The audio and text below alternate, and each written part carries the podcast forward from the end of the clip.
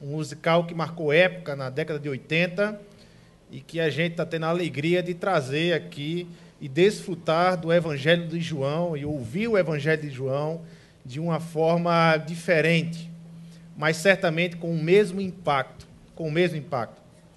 O Evangelho de João começa com a afirmação de que o Verbo que era Deus e que estava diante de Deus se fez carne. Lá em João, capítulo 1, verso 14, a palavra de Deus diz: Aquele que é a palavra tornou-se carne e viveu entre nós, vimos a sua glória, a glória como do unigênito vindo do Pai, cheio da graça e de verdade. Esse texto fala de encarnação. João fala do nascimento de Jesus Cristo, que é Deus. No Antigo Testamento, a relação que Deus estabeleceu com o homem precisava passar pelo homem. Para Deus chegar em você, ele também precisa passar pelo homem. Essa foi uma relação estabelecida, um padrão estabelecido por Deus no Antigo Testamento, a, a, que se usava de símbolos, que se usava de, de materiais, de objeto, do sumo sacerdote, que era o representante de Deus aqui na terra, e, aqueles que represent, e era aquele que representava o homem diante de Deus. E tudo isso era um padrão estabelecido não apenas para desenvolver um relacionamento com Deus, mas para indicar que na plenitude dos tempos esse padrão ele se estabeleceria para sempre na encarnação do seu filho. O Verbo se fez carne. Muitos têm dificuldade de aceitar a ressurreição, consideram impossível, algo surreal, mas o cristianismo, a verdade é que ele não começa com a ressurreição. O cristianismo começa contando a história da encarnação. O cristianismo começa com o Natal, para depois estabelecer-se a alegria e a festa da Páscoa. Isso é ser cristão. O Verbo que criou todas as coisas voluntariamente se fez carne e entrou em nossa história para nunca mais sair.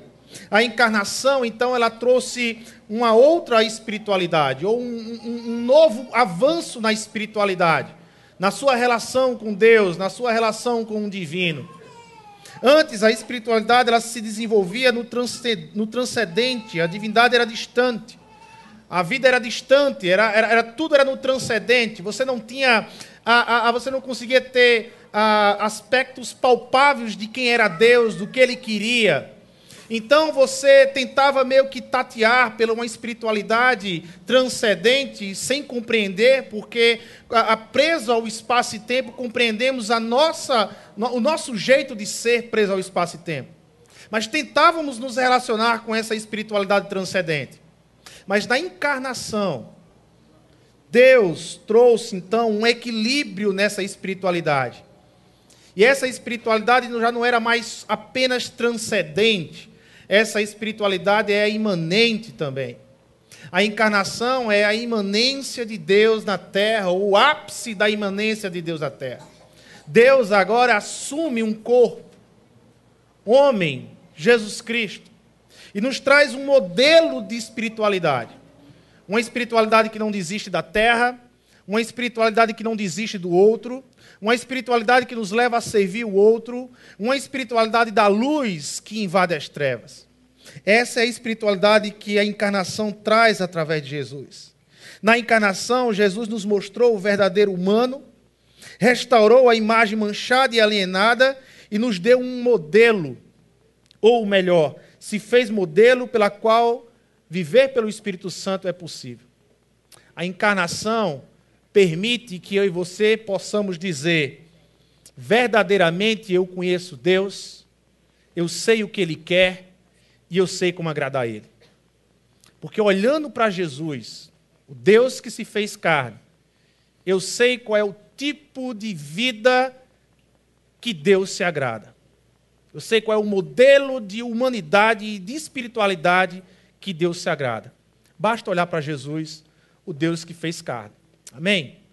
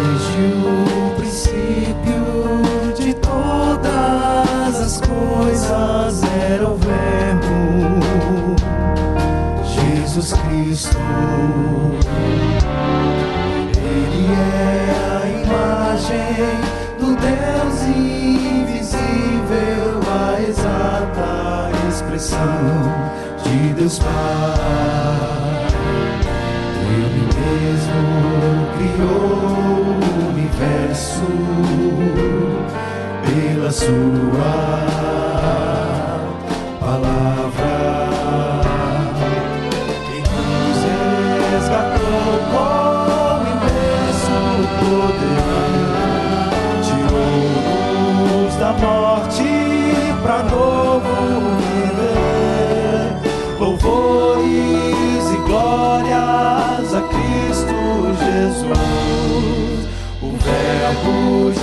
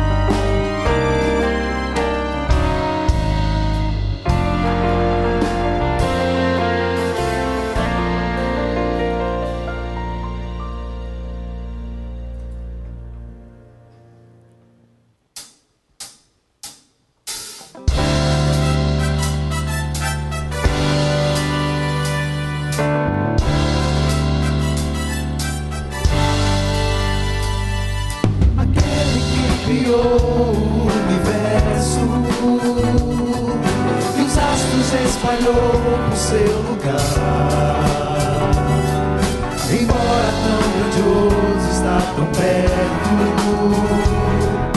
O Deus onipotente decidiu se revelar.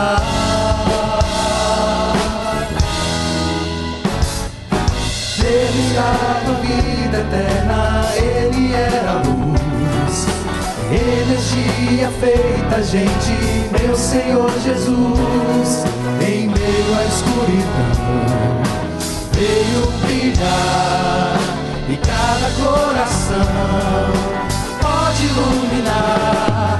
Ele é vida, sobre a morte triunfou. Ele é luz,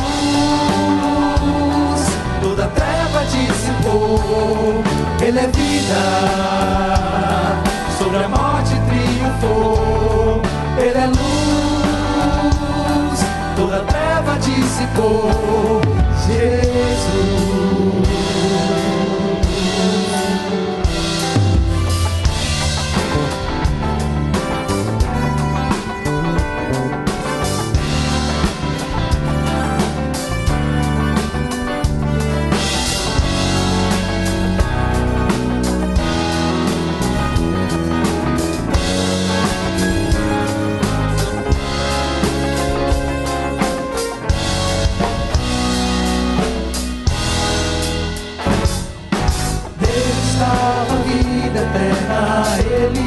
Luz.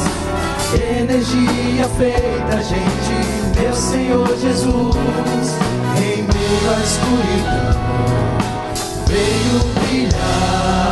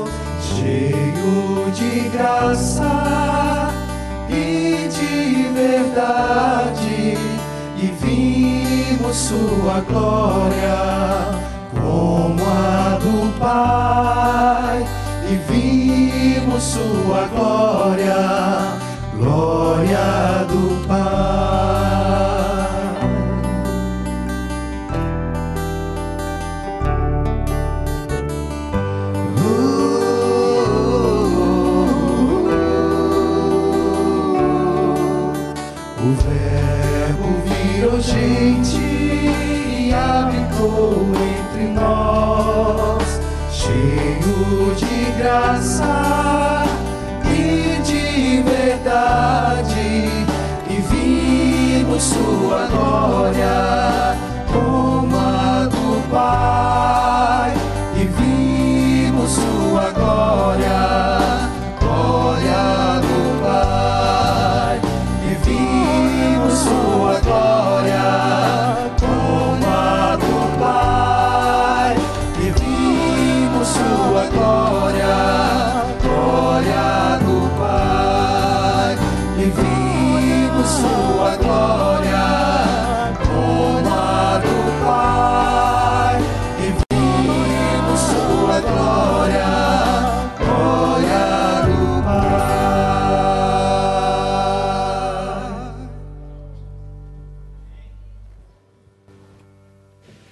Havia um fariseu chamado Nicodemos, líder religioso entre os judeus.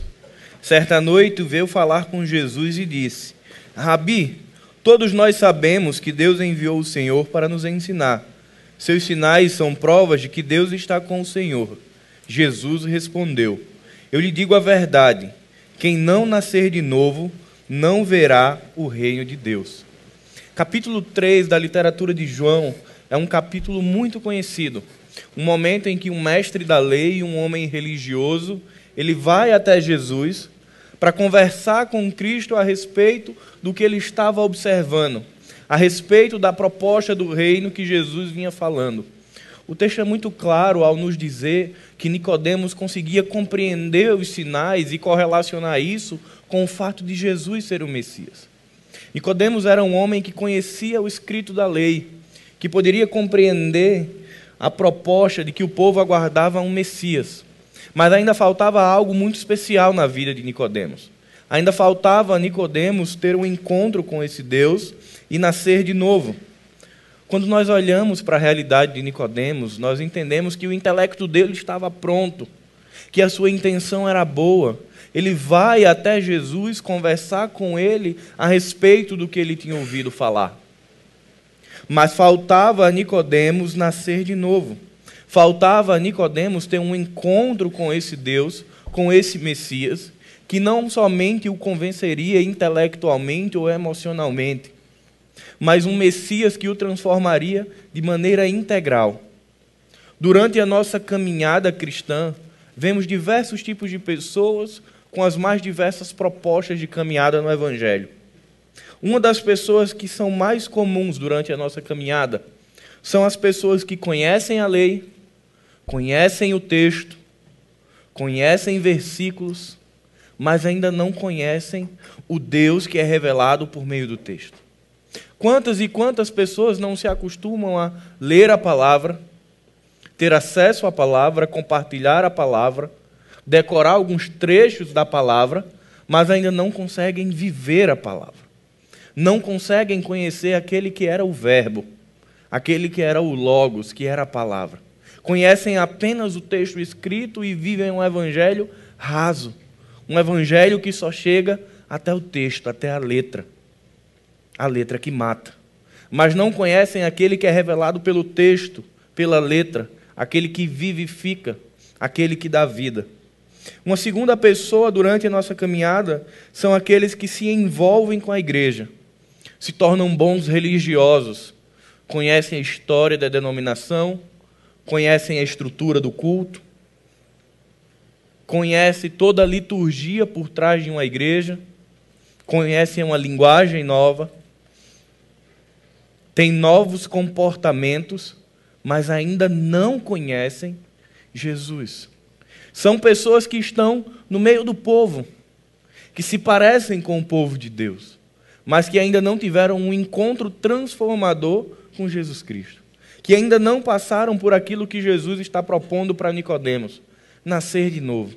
O coração de Nicodemos estava inquieto. Ele vai até Jesus com uma questão, mas ele não deixa isso claro. Quando nós olhamos para o texto, perceba, Nicodemos não faz uma pergunta a Jesus. Mas a primeira fala de Jesus é: Jesus respondeu. Mas respondeu a qual questionamento de Nicodemos? Nicodemos tinha feito uma afirmação de que ele entendia os milagres. Mas Jesus ali ele responde ao coração de Nicodemos. Ele fala aquilo que o coração de Nicodemos estava inquieto, de era, que era de saber que reino é esse, que proposta é essa tão diferente daquilo que ele tinha acesso. E Jesus fala a Nicodemos que é preciso nascer de novo. E isso é um mistério para a cabeça daquele homem, mesmo sendo tão conhecedor da lei. O texto vai seguir e vai dizer que Nicodemos pergunta: Como pode um homem já velho nascer de novo? Poderei eu voltar ao ventre da minha mãe?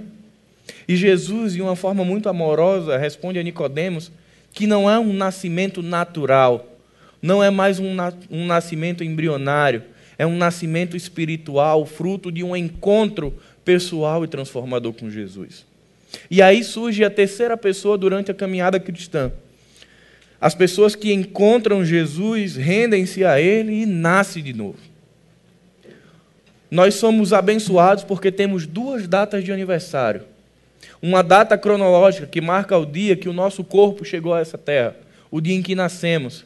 Mas temos uma data ainda melhor, ainda mais especial, uma data que aponta para a eternidade, que é o dia em que nós tivemos um encontro, o dia em que nos tornamos esta terceira pessoa, aquela que nasceu de novo. Hoje pela manhã, nossa igreja celebrou o batismo, onde alguns irmãos confessaram publicamente algo que já havia acontecido em seus corações. Eles nasceram de novo, nasceram para a vida. O batismo é esse símbolo público de uma confissão de fé de alguém que teve um encontro com Jesus e se tornou uma nova criatura. A igreja de Jesus é composta por pessoas que nasceram de novo. Essa é a proposta do evangelho de Jesus a Nicodemos.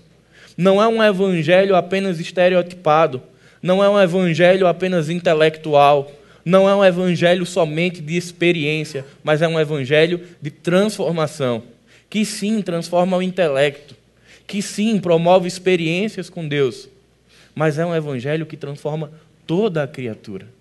Esse é o convite de Jesus a Nicodemos, um convite a nascer de novo, a ser uma nova criatura. Convite esse que um dia eu e você recebemos e respondemos a ele. E por isso nós estamos hoje aqui celebrando essa cantata com a convicção de que somos nova criatura.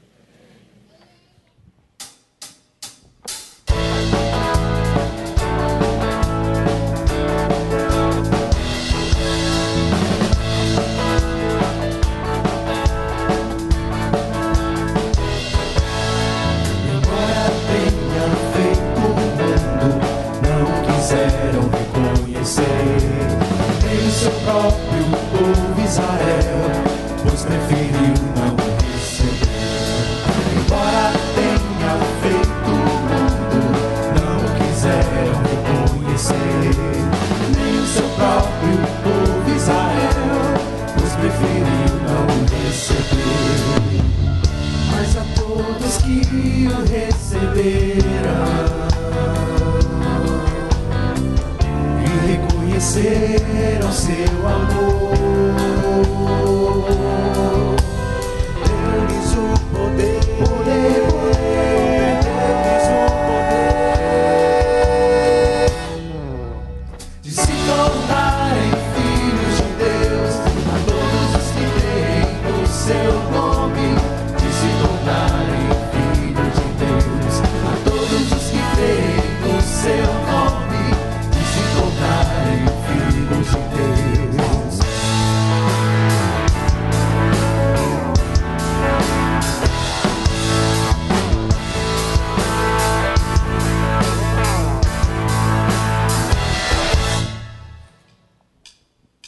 Mm-hmm.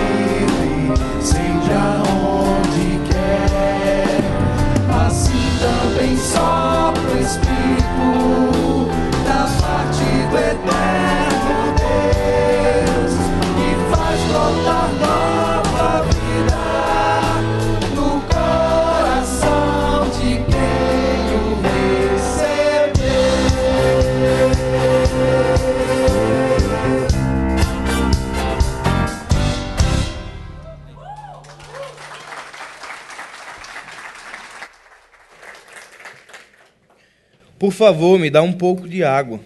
A mulher ficou surpresa, pois os judeus se recu- se recusam a ter qualquer contato com os samaritanos. E por isso disse: Você é judeu e eu samaritana. Como me pede águas para beber? Respondeu Jesus: Se ao menos você soubesse que presente Deus tem para você e com quem está falando, você me pediria e eu te daria água viva. Capítulo 4 de João nos traz um encontro emblemático. Um encontro entre Jesus e a mulher samaritana. A nossa vida, ela é feita de encontros e desencontros. Todos os dias encontramos pessoas e nos desencontramos de algumas pessoas. Alguns encontros marcam a nossa vida, alguns encontros mudam a nossa história, já outros encontros não fazem sentido algum e rapidamente nós esquecemos que um dia o tivemos. O encontro que essa mulher samaritana teve é um daqueles encontros, ou o encontro, em que mudou a sua história. O texto do capítulo 4, João, é muito particular. A literatura joanina é muito singular na forma como ela apresenta Jesus. Diferente de Mateus, Marcos e Lucas, que compõem os evangelhos sinóticos, João se propõe a não somente descrever o ministério de Jesus, a não somente descrever os prodígios e as maravilhas, mas também a nos ensinar o sentido e a aplicação teológica de tudo aquilo que Jesus vivia e falava. No capítulo 4, ele começa descrevendo que Jesus vem da, vem da Judéia cansado, com sede, e ele passa por Samaria e vai até o poço de Jacó. Jesus vai até aquele lugar para se reabastecer. E o texto diz que chegando Jesus, logo depois chega uma mulher. O texto nos informa que é por volta de meio-dia, está quente, é um período adverso para sair para buscar água. Jesus está lá no poço e chega uma mulher samaritana, sozinha, responsável por todo o trabalho de retirar a água do poço. E o texto ele é muito peculiar quando ele diz que Jesus falou àquela mulher. O que parece muito singelo, na verdade, é muito profundo, porque na cultura judaica, um judeu não deveria falar com um samaritano. O judeu tinha repulsa, ele queria andar em sentido contrário de um samaritano. Mas Jesus já estabelece a quebra de um paradigma e ali ele cria um encontro, um encontro de graça, um encontro de amor, um encontro de transformação para a vida dessa mulher. Jesus não é aquele que se deixa levar pelo que a cultura diz, ele estabelece ali uma nova cultura, uma cultura de amor, uma cultura de conexão com essa mulher. Mas essa mulher se sente assustada e ela pergunta a Jesus: Como é que você, um judeu, vai falar comigo? E Jesus responde a essa mulher dizendo: Olha, você não faz ideia do presente de Deus que você está recebendo nesse momento. Se ao menos você soubesse com quem você está falando, e ali Jesus começa, a partir de um encontro tão simples, tão singelo, tão particular entre ele e a mulher samaritana, ele começa a evidenciar e a levar a esta mulher uma mensagem de graça, uma mensagem de amor, de perdão e principalmente uma mensagem de vida. Aquele poço é um lugar de encontro, mas é um lugar onde Jesus se revela. A primeira revelação de Jesus àquela mulher é de que ele não distingue pessoas. Na cabeça de um judeu, o Messias deveria ser exclusivo, deveria ser exclusivo para o povo dele.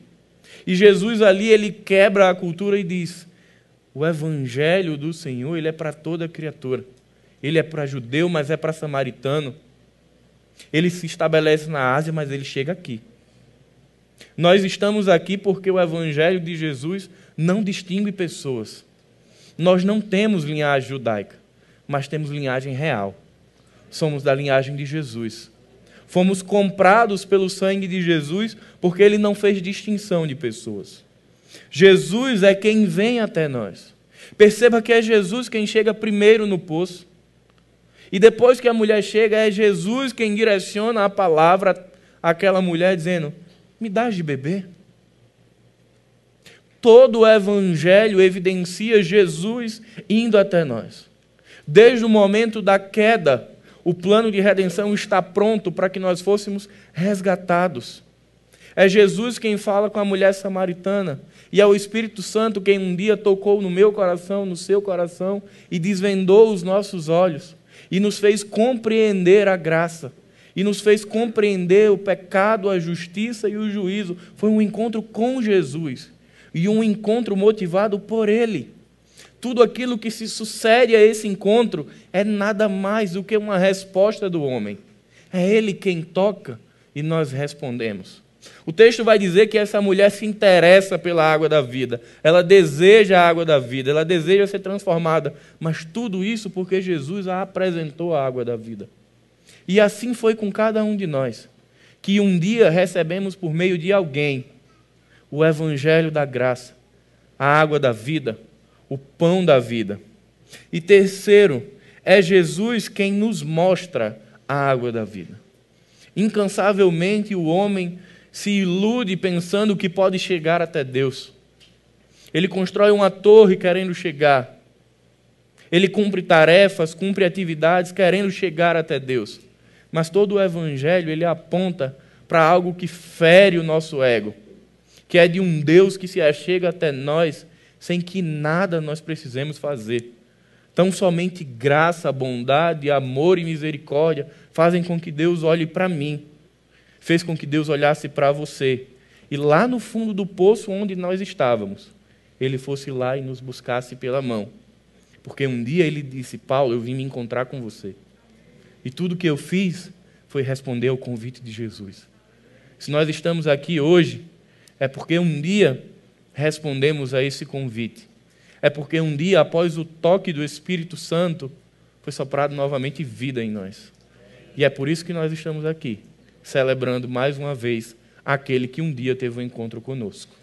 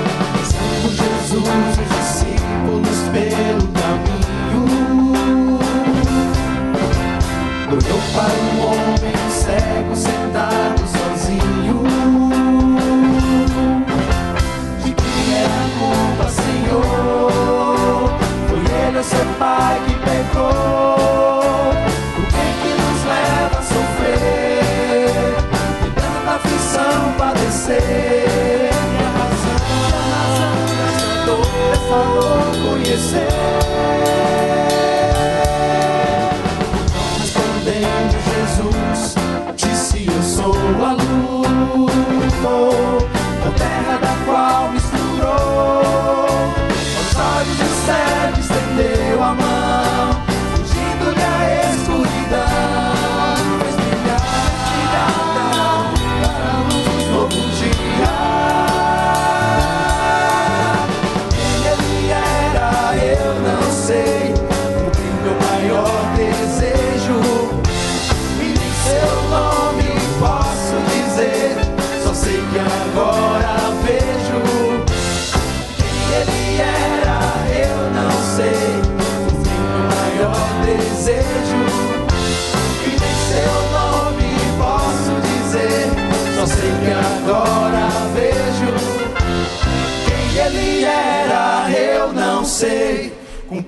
maior desejo. E nem seu nome posso dizer. Só sei que agora vejo. Quem ele era, eu não sei. Cumpriu meu maior desejo. E nem seu nome posso dizer. Só sei que agora vejo.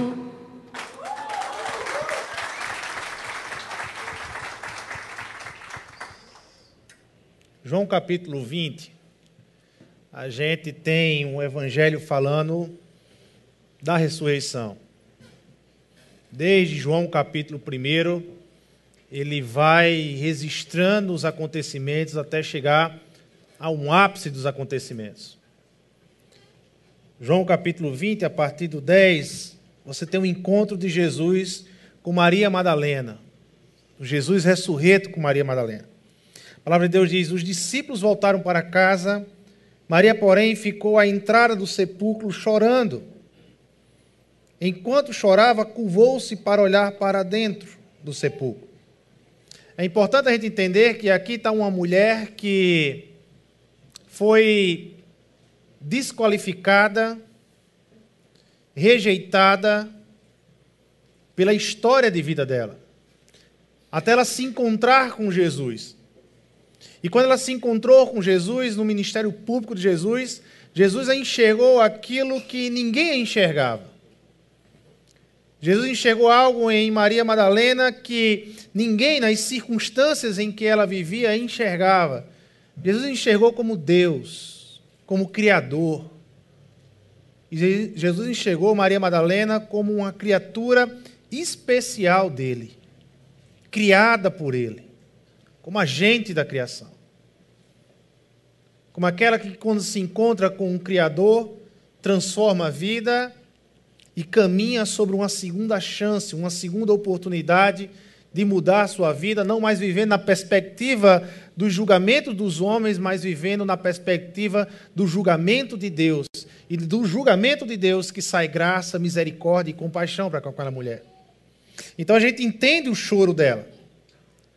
Porque ela perdeu aquele que dava significado para a vida dela. Ela perdeu aquele que encontrou na vida dela, no coração dela, algo que nem ela mesma sabia que tinha. Algo que nem ela mesma tinha noção que poderia viver. Então ela perdeu.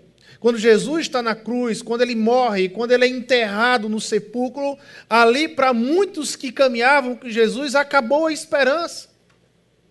Terminou a esperança coração em chamas, a alegria de finalmente ter encontrado ah, alguém como Jesus, como filho de Deus, havia acabado ali na cruz, num sepulcro. Mas veja o que o texto vai dizendo. Então, e viu dois anjos vestidos de branco sentados onde estivera o corpo de Jesus, um à cabeceira e o outro aos pés. Eles lhe perguntaram, mulher, por que você está chorando? Levaram embora o meu senhor, respondeu ela, e não sei onde o puseram. Nisso ela se voltou e viu Jesus ali em pé, mas não o reconheceu. Disse ele, mulher, por que você está chorando? Jesus perguntou. Quem você está procurando? Pensando que fosse o jardineiro, ela disse: Se o Senhor o levou embora, diga-me aonde o colocou e eu o levarei. Jesus lhe disse: Maria. Então, voltando-se para ele, Maria exclamou em aramaico, Raboni, que significa mestre. Jesus disse: Não me segure, pois ainda não voltei para o Pai. Vá, porém, aos meus irmãos e diga-lhes: Estou voltando para meu Pai, e o Pai de vocês, para meu Deus e o Deus de vocês. Eu fico imaginando o desespero dessa mulher quando finalmente, depois da, da, da morte dele, de perder todas as esperanças, ela se encontrou novamente com ele. Ela finalmente estava, estava vendo ele ali. Ah, mesmo em transe, na, no choque da emoção, da luta e da dor, ela, ela, ela sem perceber que era Jesus, até que Jesus chama o nome dela. E que palavra, e que voz aquela mulher ouviu. A voz daquele que amava a voz daquele que tirou no meio do lamaçal do pecado e a trouxe para uma realidade de vida digna. A voz daquele que deu dignidade para aquela mulher. Então, de repente, rompeu naquele coração triste, naquele coração arrebentado pela dor de ter perdido aquele que, que, que ressignificou a vida dela, rompeu no, no coração dela Maria. E ela reconheceu na hora é o meu mestre. É Jesus. Ninguém mais poderia chamar meu nome dessa forma se não for Ele. Um dia aconteceu isso conosco, gente. Nós estávamos andando pelos nossos caminhos. Talvez, como disse o pastor Paulo, cego pela religiosidade, dentro de igrejas, mais religioso, dentro da igreja, próximo do, do, do evangelho, da, da, da palavra, mas distante de Jesus.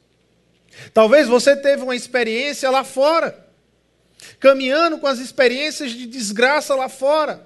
Talvez aparentemente a coisa parecia boa, a coisa parecia bacana, mas uma hora você se deparou com uma desgraça, com uma tragédia. Uma hora você se deparou com uma vida fútil, sem sentido, sem propósito.